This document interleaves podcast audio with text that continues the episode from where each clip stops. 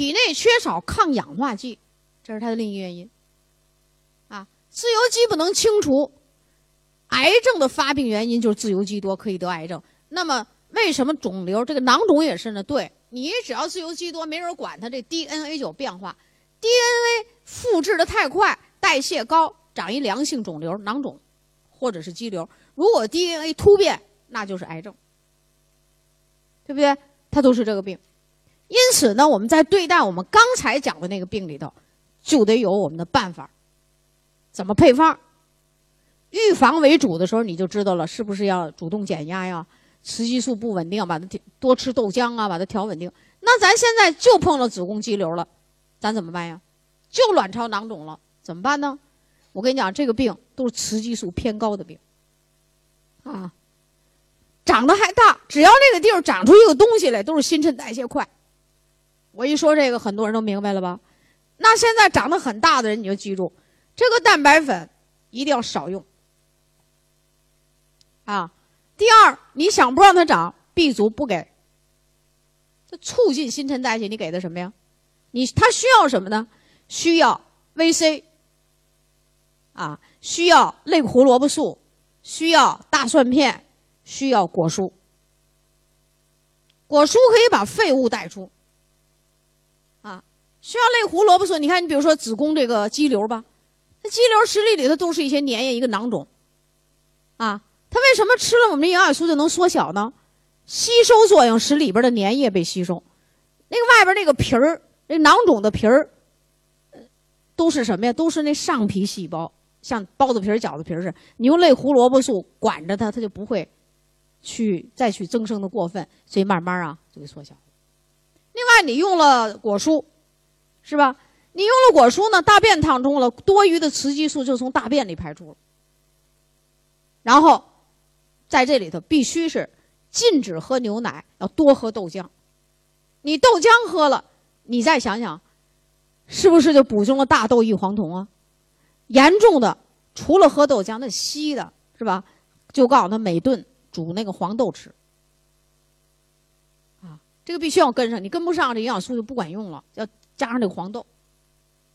啊，就这么去认真调节。附加的条件是睡睡眠充足，减轻压力。慢慢慢慢就调到，有的子宫肌瘤变小了，它变小了也不疼不痒的，你就不用理它。等到你都年龄再大了，雌激素减弱了，它也没什么事儿，对不对？如果呢，还有一些人坚持的比较好，那这子宫肌瘤没准还真就是在我们这个现代的这个仪器检查里就看不见它了，找不着它了，没了。记住这几个产品了吧？VC、类胡萝卜素、大蒜片、果蔬、钙镁片。调整酸性体质，蛋白粉可以吃，在调整期间，我们一般要求三个月全素食，每天吃一勺蛋白粉，不要吃多。呃，新疆有这么一个朋友特别有意思，这个女人太能干了。这公司里，他们家这个自自己家的这个公司，她就是那个总经理，啊，别人都是给她帮手，累的那脸上一瞅，那得子宫肌瘤的人脸上的斑很重。里头有一个大肌瘤，三点二乘啊，三点七乘四点二厘米，挺大的，啊，最大的一个，还有两个。然后我们通过半年的时间再去做 B 超的时候，就看不见了，是不是缩的很小很小啊？有可能，因为现代化的仪器就是检查到这样了，看不见了。她丈夫很高兴，让人家 B 超的医生给做了三次，说你给我做准确了。他的这件事儿决定着我的另一件事儿。这意思就是你要给我调好了，我就做安利了；调不好，我就不做。所以的你他的这件事就决定了我的另一件事儿医生也听不懂，反正就跟人横。你反正给我做准了，我也不是那个呃国营企业，没人给我报销，你得给我做准。人家医生一听他挺厉害，给他瞪着眼睛使劲看了半天，说真的找不着。找不着了以后呢，又过了这么半年，他给我来一电话，我我我这个妻子的这个，她这个子宫里头现在又长出好几个肌瘤，还长挺快。我说那不对。啊，我说那你肯定是吃错了东西了。然后你我说他在不在你身边啊？让他接电话。然后他老婆接电话了，接电话，原来这子宫肌瘤了没有啊？他开始放开，新疆吃羊肉，他早上起来自己，比如说啊，两个人一起吃饭，三个人一起吃饭，一大盘子羊排，人家吃三分之一，他自己干掉三分之二。然后鱼油银杏我都不让他吃，你看刚才配方里没这个吧？他就都吃了，啊，B 族原来我也不让吃，有的就我们就极个别的给点多宝片，半片的、一片的，不超过两片的多宝片，结果他自己干一个倍立健，三对儿，结果半年之内噌又涨上去了。完我说不行，回到原位，按我原来的配方吃，又调整了半年，这仨又没了。我说你干嘛呢？你在这儿，啊，我说你变戏法的你，啊就这么气人。是吧？我不跟你讲了吗？它里头还有好多很多小小的东西等着长呢，就让你来创造环境。你创造好了，它就得，是吧？那得卵巢囊肿了，同等方法，对不对？还有长息肉的，是吧？还有长纳囊的，都跟这个配方是差不多，类似。所以，女人在这些疾病里必须要保证这个大便畅通，啊，然后。你不疼不痒就不用理他，呃，医生动员你手术，你也没症状，你也不用做。我就跟你说干脆话，如果做就是摘除肌瘤，保留子宫，一定要找这样的医院。人家就怕你不明白，你要明白了吧，他就按我说的做；你不明白，人就给你子宫全切，知道了吧？啊，这个你这这什么叫消费者？什么叫上帝呀？你这上帝啥也不懂，啊，那就宰你。你要上帝特明白，他就慎重，对不对？啊，好，这个清楚了。好，第四，预防控制乳腺癌。啊，乳腺癌呢，其实刚才跟我们讲的也是不该长的东西，只不过比刚才那病厉害了。那是良性的，这可是恶性的啊。发病原因，这个你记住，就这样的人爱得这个病。第一，月经来潮早，对吧？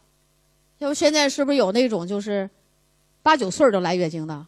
这绝对不是好事你不要以为这是好事啊，月经来潮早，这都不对，啊，来的早，那就证明这个人雌激素，这个小孩的雌小女孩的雌激素高。一般这种孩子都是肥胖、容易爱吃肉的孩子，啊，爱吃糖、糖甜食就容易这样。第二个就是精神压力大，所以这个得乳腺癌的这就是重点人群，你压力很大。乳腺就长包块哎呦，我们这好多女人呢，现在就包括那大学里边的女大学生，呃，都找不出一个非常好的，都都都有各种各样的病，啊，第三个就体重超重胖，体重超重胖是不是脂肪细胞多呀？储存的脂肪多？那我也告诉你一个原理，脂肪储存到一定的时候，脂肪细胞就改了本事了。这个脂肪细胞就可以加工出雌激素了。男人、女人都一样，啊，所以有很多胖男孩，胖胖胖，脂肪细胞给他加工雌激素，导致性器官不发育，导致二十几岁了性器官还不发育，结不了婚，生不了子，是吧？你就是中年人，你胖，你也是一样，你胖胖胖，你肯定性功能早衰。为什么呢？它这个脂肪细胞就是加工到一定程度产生雌激素，所以人也不能太瘦。你要是太瘦了呢，雌激素肯定不够用。所以唐朝的杨贵妃为什么是胖胖的呀？这种人就雌激素比较多，啊，他就容易，就是就我们说的，就情感上他好像就比较丰富一些，所以皇帝都更喜欢他一点就这个，哼。你 这东西都是有关有关系的啊！让你们乐，其实有好多事儿，我给你们说说，你们就老乐了，就这，啊，老在那高兴的笑。其实原来就是啊，还这样啊，还这样，就就是还这样。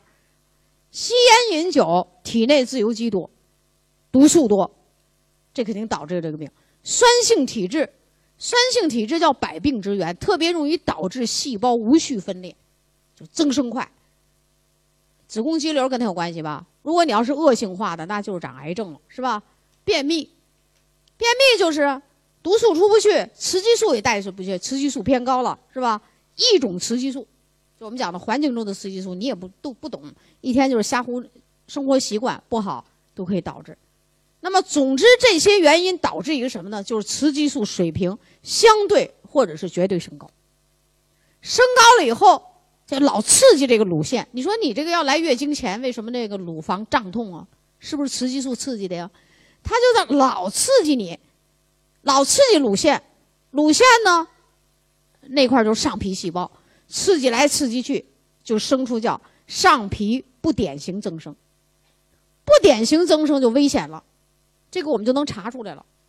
如果这个增生再继续下去，中间有一个还有一个过程叫上皮典型增生，叫鳞状细胞化，就是像鱼鳞的那个鳞，鳞状细胞化。那医生就告诉你，你现在我告诉你就是早期癌症，切除，要给你切，然后就乳腺癌。所以在这个不典型增生和乳腺癌之间，应该再有一个框，就是鳞状细胞化。你就记住哪哪鳞状细胞化就是得癌症，就是早期癌症。表面的上皮组织鳞状细胞化，下面已经开始萌动着很多要得癌症的，马上就出来。啊，所以乳腺增生的人一定要定期复查。我看这中央台的那些节目里就讲了，这个月还乳腺增生，下个月乳腺癌，就变化这么大。所以健康的金钥匙掌握在自己手里哈。我就跟你说这么一个例子，我这个例子都是有实力、有名有姓的。这是河北的一个经常听营养课、调解了很多病人的人，突然一天给我打一电话、发一短信，是电脑里的邮箱，是手机上的短信，是电话，全来了。干啥呀？他这个老婆得了这病了，就是乳腺增生、鳞状细胞化。医生说双乳腺切除，给吓坏了。哎呀妈呀，这回是宋老师啊，就是宋老师。叩拜宋老师，就跪着给我跪着了，叫叩拜宋老师，赶快救救就我老婆！现在她就是这病了。我心的话，你听了这么多营养课，怎么带你老婆你就没招了？这人就是一到自己的亲人，他就吓得是六神无主。后来我说，把你的片子给我发过来，就发到我邮箱了。我一看，就是在这个乳腺增生里有不典型增生，也有一小部分的鳞状细胞化，非常危险，马上就能变癌症。我说你这样。你先不手术，我给你配方，你就用，啊，你一定要坚持用三个月，千万别着急。我说，我觉得如果用了一个月了、两个月、三个月没有改变，那我也劝你，这个咱们还得遵照科学。万一突变了呢？我说你就赶紧找医生，咱们该手术就手术。这个女性的乳腺手术相当的残忍，就是把你的乳腺包括腋下淋巴结全部扫荡，这叫乳腺大扫荡手术，相当的残忍。啊，他害怕。后来我就给他配一方用，很神奇。第一个月没什么变化，第二个月有一点点变化。我为什么老让说吃三个月？吃三个月，这都是经验。到了第三个月，给我发来了一个宋老师，太感谢你，简直就是我们的救命恩人。什么说了一大套，然后说我老婆这次去复查，鳞状细胞这个鳞状细胞没有了，就剩下这个不典型增生了。再调了一个月俩月。全都没有了，正常，免去了一曲，啊，免出了一曲什么呀？真是摧残人的手术。哎呀，他特别高兴。然后他就跟我说：“他说呀，我们全家人真的是叩谢。就这个，啊，他为什么能给别人调？为什么给自己调？到自己他就乱，就慌。怎么用的呢？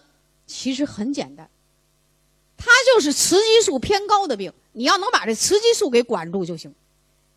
所以还是刚才那套：第一，选择 VC，成人的、儿童的一起用；类胡萝卜素是必须用的，它是抗细胞恶化的、突变的，这个必须用。而且你看这这个乳腺癌呀，就是上皮组织癌，对不对？必须用类胡萝卜素。第三个，你可注意，这样的病千万不要用小麦胚芽油，就不用。因为专家有争议，临床上有争议，实力上也确实是有争议。有争议的不用，VC 类胡萝卜素、大蒜片，抗癌的是吧？大蒜片、果蔬，这个必须用。果蔬干什么呢？就是让它通过大便的这个调理，让这个过多的雌激素排出。钙镁片必须用，我记得我当时给他配的钙镁片是八粒，一天八粒，调整酸性体质，然后。素食三个月，全素食三个月，就多吃蔬菜水果，不许沾的荤腥的食物。高蛋白的更不能吃。如果这时候你要给蛋白质高蛋白的食物，那那个那块那个长得嗖嗖的，因为什么？这时候这个细胞都等着你给营养，你给我营养我就抢，抢过来我就长，对不对？所以我说不不吃，这个记住了吧？就这么简单，就这几个，就去用。别的你就不要给，你甭老惦记人家吃点蛋白粉吧。我说你干嘛呀？我们那个带营养师证的人也做安利，他们带营养师证，我就告诉说，我要再跟我说这件事我说我告诉你啊，营养师证吊销。我说你怎么那么不听话呢你？你老惦记蛋白粉干嘛呀？你这就不能吃，这有的就得吃。你造血的原料你不吃蛋白粉，你吃什么呀？现在不是那事儿，他就宁可贫点血，咱也不能得癌症，你明白不？啊，最后这个人给调节好了。那么像这样的人是就这一个吗？不是，就这个人是最近的一个例子啊！我记得很清楚，而且把他的整个的病历检验单给他给我发的各种文件我都给存起来了，我就等着别人跟我较真儿呢吗？不是，是吧？解放军有一个医院里头有个医生。乳腺外科的主任，中将级的军衔他原来就是可做可不做手术，他就一定切。但是听完我的营养课，他才知道可做可不做的可以不做。通过营养素观察，非要做的再做，绝不能那举着刀就切。哎呀，他对自己特别有意思，后悔的他不得了。哎呀，我怎么以前这样？我说那谁让你以前啥样，对不对？啊，你们你也是吗？就是我们在这儿调节。那你现在乳腺你不一定是不典型增，是不是有增生？你增生就赶紧用此方法，啊，为什么呢？如果增生了就新新陈代谢快。你看在配方里有 B 族吗？不用，你就吃新鲜的水果蔬菜，多吃蔬菜水果，就用那食物中微量的东西就可以了。下边我们来讲讲宫颈糜烂，这是一个常见的事儿吧？宫颈糜烂的这个病，咱先得说说它叫什么糜烂。而且宫颈糜烂呀，老糜烂老糜烂也得宫颈癌，啊，女人的这个子宫，整个这个子宫啊，叫一个倒置的梨。为什么不说倒置的苹果，像倒置的梨呀？就是咱们梨的那个把儿那块儿和苹果是不一样的，是吧？你看梨到长把儿那地方是不是突出了一块，然后再长一个把儿叶儿了什么的，是吧？咱苹果是凹进去的，是吧？所以咱女性的子宫颈啊，那个梨。前面就是子宫，后面缩细的地方其实就是宫颈。梨那长把儿的那口缩又缩进去了，那就是宫颈口，就可以打一个这个比喻。什么叫宫颈糜烂呢？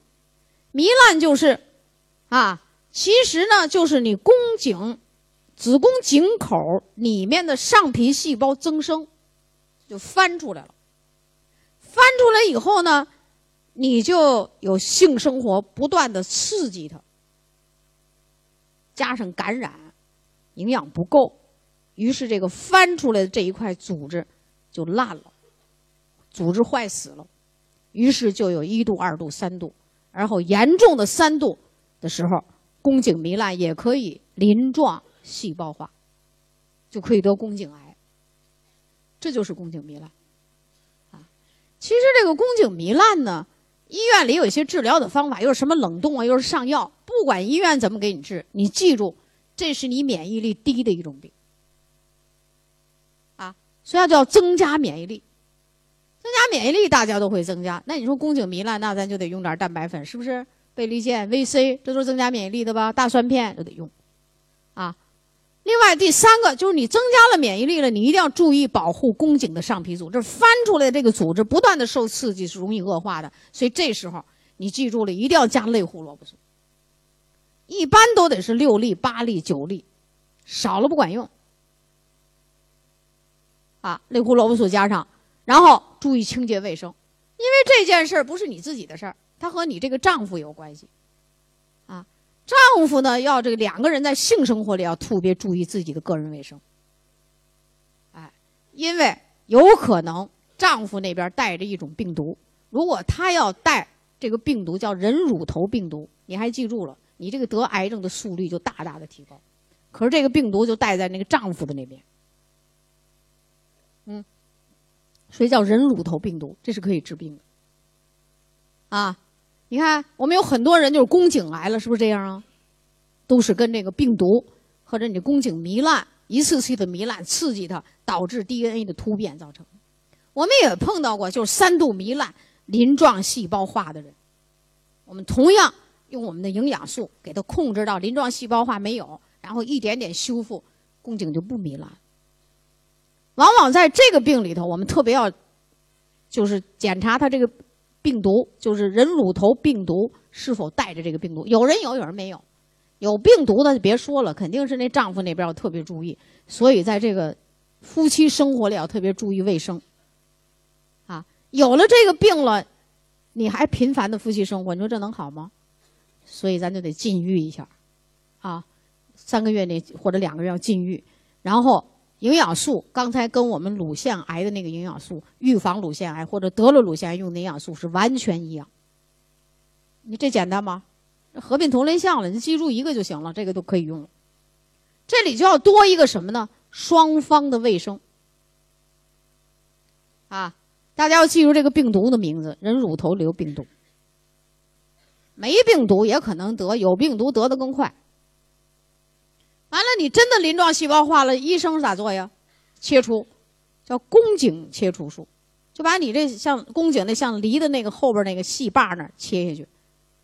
这个对女人来讲都是很残忍的手术，虽然手术不大，但是很厉害，是吧？所以我们还是什么呢？首先用营养调整，用营养保健法调整，实在不行再手术。但是我还跟着你，只要认真用，我还没看着不行的，我接触的人里都行，啊！所以大家把这个病也弄弄清楚，好不好？啊，就记住了啊。好，下边一个就是宫颈癌了，就刚才我说的这个人乳头病毒，那么人都能感染这个，啊。这个我也不多说了，就刚才是宫颈糜烂，也可以。有人我我没糜烂，我就这病毒感染的，我也可以。所以这人乳头病毒你得知道，叫 HPV。这个在我们北方还差点，我告诉你，在南方啊特别有意思。只要你上医院检查，就是一溜化验单，肯定有这个化验单。南方比较开放啊，肯定有这个化验单，一定有艾滋病的化验单，一定有肝功的化验单，一定有这个病毒的化验单，一溜就来了。啊，所以说，男人夫妻之间的生活是不是也要讲卫生啊？如果你真的就有这个病毒，你记得抗病毒大家会吧？营养素是不是 VC 要加量啊？VC 要量，大蒜片要上，松果菊要上，这就是抗病毒。啊，这个我们就不多说了。这个有这个病毒的时候非常吓人啊。好，第七个，我们讲讲更年期综合症。啊。第七个女性的问题就是更年期综合症。更年期一般从什么时候开始？从四十岁。有人说就几年，其实不是。这更年期啊，叫绝经前五年，嗯，就绝经前有五年紊乱，然后绝经后五年，甚至要绝经后十年。在这个将近十五到二十年里，我们都可以叫更年期，人都有很多变化。如果这一段时间把自己保护好，就非常厉害。更年期的女性会带来一些什么问题呢？第一个就是骨质疏松，这是一种。啊，心功能减退，就心脏的功能都减退。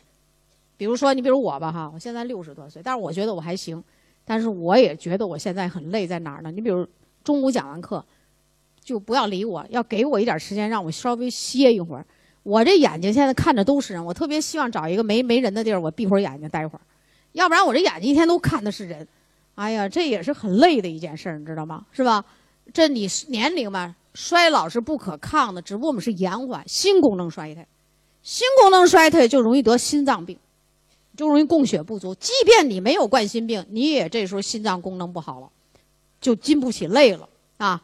第二个，脑功能减退，记忆力减退。特别是近期记忆减退，原来的事儿都记得很清楚。你越跟我说近的事儿，我就记不住。这时候这女人吧，经常骑着驴找驴的那种感觉特有，呃，带着一顶着，他到处找。过去呢做针线活，现在可好，一会儿这笔找不着了，一会儿什么眼镜找不着了，这两样东西你就不能乱放，乱放了你也不知道哪儿去了。啊，这是一个，所以这个要弄。再一个就是性功能减退。这个为什么性功能雌激素减退啊？阴道变得很干，分泌物减少，所以他觉得这个很痛苦，没有这个要求，啊，所以如果人家就说了，男人女人你到六十岁，你还有异性的朋友，这样的人一般是身体健康。那朋友你不能说是就一有朋友就出别的事儿，这不是这意思，啊。人家就说了一个男人是什么样的健康人？六十岁了，你还有这个功能，那也不简单。女人，你到这儿了，你不烦这下也很不容易，啊，所以这是什么？性功能衰退，性功能一衰退，性器官就萎缩，就一点点变小，啊，性器官就萎缩，其中像子宫萎缩、宫颈萎缩、卵巢萎缩，就是这些就东西，乳腺、乳房全萎缩，免疫力下降。这时候的人，你要不得病便不得，要得就大病。你说那晚期癌症都给什么人得呀？是不是更年期的男人、女人呢？你们别以为男人就没有更年期啊，男人有更年期，就是比女人晚个五年左右。男人的更年期的表现就是倔强、顽固，啊，人有的年轻人说我爸叫超级顽固，哎，我说你这词儿用挺好，要不然就我爸是顽固的三次方，嗯，顽固。女人的更年期是什么呢？絮絮叨叨，心胸狭窄，就会出现这问题。其实呢，人要年纪大了吧，就应该心胸宽阔，要很慈祥，这是老年人的一个优秀品质，慈祥、慈爱。女人在这些里头，你说哪能看出的衰老？皮肤，皮肤皱纹多，暗淡无光。其实都是上面这一系列的原因，最后给你反映到皮肤上了，所以医生就得望闻问切。一瞅你皮肤无光，有斑呐什么的，没错，这人身体不是太好，不是劳累过度，就是营养不足，啊，就会出现这一问，就是更年期。那么更年期有这么多的问题，到底谁领先呢？骨质疏松领先，雌激素领先。如果你能把这个，因为到这个时候人的骨钙的吸收是非常差的。吃的多，吸收的少，它这时候在钙里边叫什么呀？负吸收，就是你吃了六片钙，你不一定能吸收两片，是不是？如果你能把这里骨质疏松这件事儿延缓，所有的问题都跟着全延缓，就这么简单，啊？为什么你这时候骨钙搬家，皮肤也很脆，皱纹也上来了，头发也直掉，全都是跟这有事儿。所以这个，所以我把骨质疏松放到第一位。那更年期四十五岁的这个女性要把补钙放在第一位，但是你这么问题是什么呢？钙的吸收成了问题，你吸收不了，谁来促进钙吸收？蛋白质里边就蛋白质促进钙吸收，谁呀？就是我们的赖氨酸和精氨酸促进钙吸收。维生素的维 C 促进钙。在代谢中，胃肠道的这个对钙的吸收，啊，维生素这个 D 是全身的钙代谢，它来代谢它，促进钙吸收和钙利用。但是 D 你还不能多，如果多了就反其道而行之。啊，维生素 A 类胡萝卜素跟钙代谢有密切的关系，它促进各种营养素的吸收。A，啊，那在钙代谢里还有一个什么特殊的作用呢？它增加肾脏的功能，防止钙从尿里头流失。这个年龄组的人容易导致就是尿尿里的钙多，叫就是什么呢？尿里的含钙多啊，就是把把这个从尿出去了。但是我们加上类胡萝卜素，修复肾脏的重吸收功能，我们就会在这儿得到很多好处。你看这是不是营养素都跟这个有关系啊？那你你你加这干嘛呀？这个原因又不一样了。你跟你顾客你怎么说呀？啊，人家也没增生，人也没长癌症，你你给人类胡萝卜素干嘛呀？它是这么一个用，它变 A 的时候就是这个用。啊，而且你加 A 了就加抗氧化了，啊，你增加骨质，是吧？你 C 来进去，C 进去了，剩下的衰老的问题，在这个年龄大的人里，只要你没有乳腺的病，没有子宫肌瘤，没有这不该长的东西，记住。维 E 多吃，维 E 抗衰老、抗疲劳，维持雌激素的稳定也很重要。但是你多的时候，雌激素高不用。你像这更年期的人，你要把这个维 E 吃好。皮肤干燥的人，我还真告诉你，咱们小麦胚芽油就可以外用，它叫皮肤天然的滋润剂。你就可以在眼角、前额用的，就好用。啊，你看好的这个护肤品。保湿的里头一定要有维生素 E，这就是它的特点。啊，所以刚才我们钙是什么？那你说更年期的人要补多少钙呢？一般来讲就是一千二到一千五百毫克，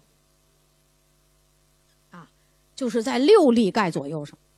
你如果吃倍立健了，你再看看，你怎么也得再吃四个左右。我呢还主张多吃一点儿，就是你在两千毫克与一千五百之间吃，多吃一两片，可以把你的中和的酸性体质就好。你像我吧，在家里面我就吃了倍立健了，我再吃个四片五片的钙，但我出来讲课的时候呢，就消耗特别大，啊，那怎么办呀？我就得加量。我还真的跟你们说，如果我要讲课这两天不加量，房间再不是太暖和一点那我睡觉的时候，我腿肚子就开始抽筋儿，就开始腿肚抽筋儿干嘛呢？钙搬家，就会出现这问题。所以我这两天我就得吃。啊，为什么我们这么大年龄的人最好选用倍立健呀？就是里边含 D，B 族它是全身代谢有关系的，所以你吃着呢就有了。刚才我就告诉你，蛋白质啊、VC 啊。A 呀，呃，维生素 D 呀，全部促进这个钙吸收，你就可以用。咱们的钙镁片里是不是有紫花苜蓿啊？紫花苜蓿里叫什么呀？叫含有常见的七种维生素和十种的微量元素，就是矿物质，全部跟促进钙吸收、提高免疫功能有关系。所以，这个年龄中年以上、更年期的这个女人，你要把这个钙补好、吸收好、利用好。那你的后面的几十年你就享受生活，比较快乐；否则的话就麻烦。补钙了还要注意晒晒太阳，要注意运动。啊，这个为什么呢？促进微循环。注意体重的控制，别太胖，控制住。啊，多加运动，多晒晒太阳。你运动的时候吧，太阳地儿走走，也不是让你在那晒着你，晒伤了你，就是你在太阳出。现在你得知道什么时间运动好，是十点以后，你知道吗？不是大早上起来运动，早上起来烟筒的烟啊，这个危害的物质很多。十点钟太阳出来了，太阳照在，特别是不是冬天，像我们北方冬天也不也不行了。特别是春秋夏天的有树叶的时候，太阳一出来，照在树叶上，光合作用就产生氧，这个时候运动好。那现在冬天，你是不是应该在太阳地儿运动运动？太阳还有一个作用。我真的跟这些年龄大的所有人告诉你们：你吃了蛋白粉了，你在太阳里头，你一出太阳为什么高兴？阴天下雨你为什么抑郁啊？你知道这是什么原因吗？这就是因为这蛋白粉在阳光下产生一种让你兴奋的物质、愉悦的物质，这个物质叫内啡肽。但是你得接受阳光，知道吧？所以我们有时候在阳光下做做运动，大家很高兴，是吧？就是这个物质就变了，变出这么一个物质来。所以有时候我讲抑郁症的人必须给我上阳光下跑步、爬山去，就是要把这个内啡肽给带出来。性格郁闷的人、内向的人更要在阳光下运动，这样我们就比较快乐一点，是不是？哎，今天呢，我们这个女性的专题呢，我们就讲到这儿。我们今天的下午的课就在这儿结束，然后下面我们要听我们就主持人的安排啊。这个下面可能会有些安排。呃，有表的朋友给我看看几点了？好，结束。点半，好，结束。因为，对呀，就是有有我们要挑出一些来，但是挑没挑？没挑，都发给大家了。没有了哈，那就，呃，本来呀，我们留点时间啊，要给大家解决点这个问题，但是咱们现在的方也配了，都发到手里去了，啊，那咱这样，现在不四点半吗？明白哈，那这样，谁如果有问题，你给我上来说，让大家也听见，让大家也听见，有没有这样的？你觉得听完了课有什么疑难的问题吗？啊？喂，那这样有疑难问题的，请你举手好吗？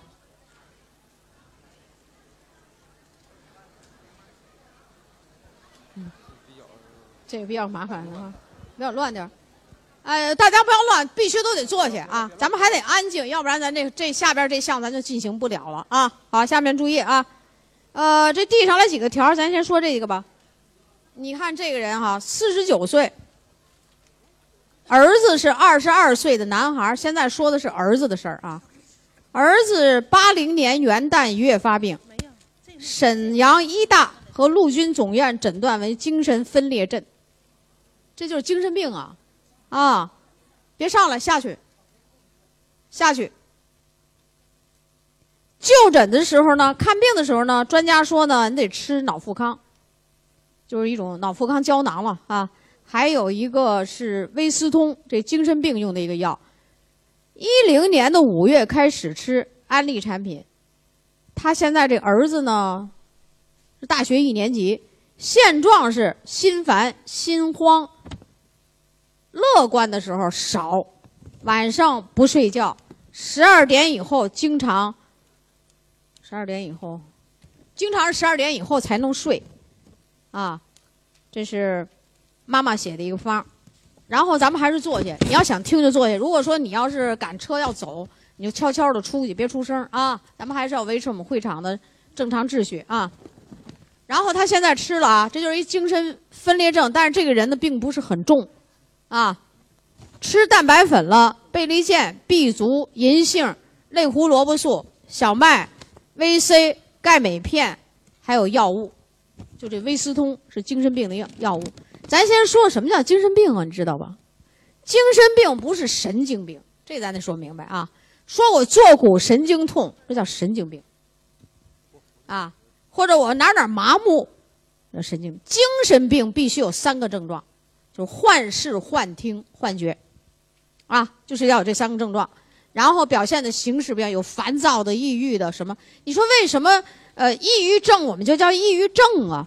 其实它是精神病里的一个症状，它没有占全症状，所以我们就说它是某某一个症状啊。所以这个呢就是精神病。你说这个孩子为什么睡不好觉？我觉得他配方有问题啊。我建议他这个贝利健早一顿晚一顿，你说那晚一顿要再吃晚点是不是就更容易睡不好觉了吧？那我就建议，你看他 B 族加的是什么呢？在贝利健的早晨起来加了三粒 B 族，银杏都加在早晨，类胡萝卜素一粒，小麦胚芽油一粒，早一粒晚一粒，VC 早一粒晚一粒，钙镁片晚上三粒，就晚餐三粒。我要给它改一下，贝利健把晚上的一加一去掉，啊，给它去掉。这个早晨起来呢，因为这个孩子心烦，我也不建议你加 B 族，就吃一顿贝利健就行了，把 B 族去下去。心烦的人，咱们刚才说了，烦的人是不是不能 B 族吃太多，是吧？应该让他舒缓镇静，是吧？哎，这是。然后呢，我们在晚餐的时候就要加钙镁片了，不是睡晚餐，他晚餐吃三粒不够，一定要在睡觉前再加三粒，这是这个调整。银杏可以吃，类胡萝卜素少。类胡萝卜素最少每天每顿就每顿啊要吃一粒，每天要吃三四粒。VC 就更少了。我这要跟你们说这个 VC 啊，你说 VC 为什么好啊？VC 直接能到脑子里。在国外治疗精神病的时候是以 VC 为主，它很人性化。其他营养素都得经过这代谢那代谢，这个 VC 直接进突过。脑子的这个脑血屏障进入脑内被脑内利用，所以这 VC 太少了。这个孩子的 VC 就成人 VC 每天最好吃六到八粒，小麦也少点，啊，呃，他呢可以把这个小麦呢加到每天四到六粒，就是这个改一改，这就是一个我们也没讲的病啊。还有什么清楚的吗？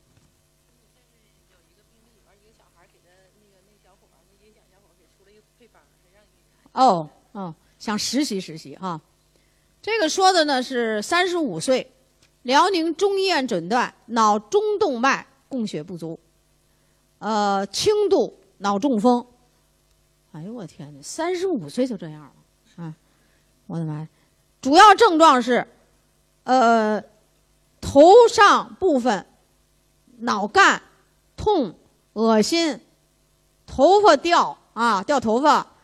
呃，腿的毛细血管扩张，呃，头痛伴有恶心，啊，有时候还上不来气儿，一生气的时候上不来气儿，是谁生气都不舒服啊。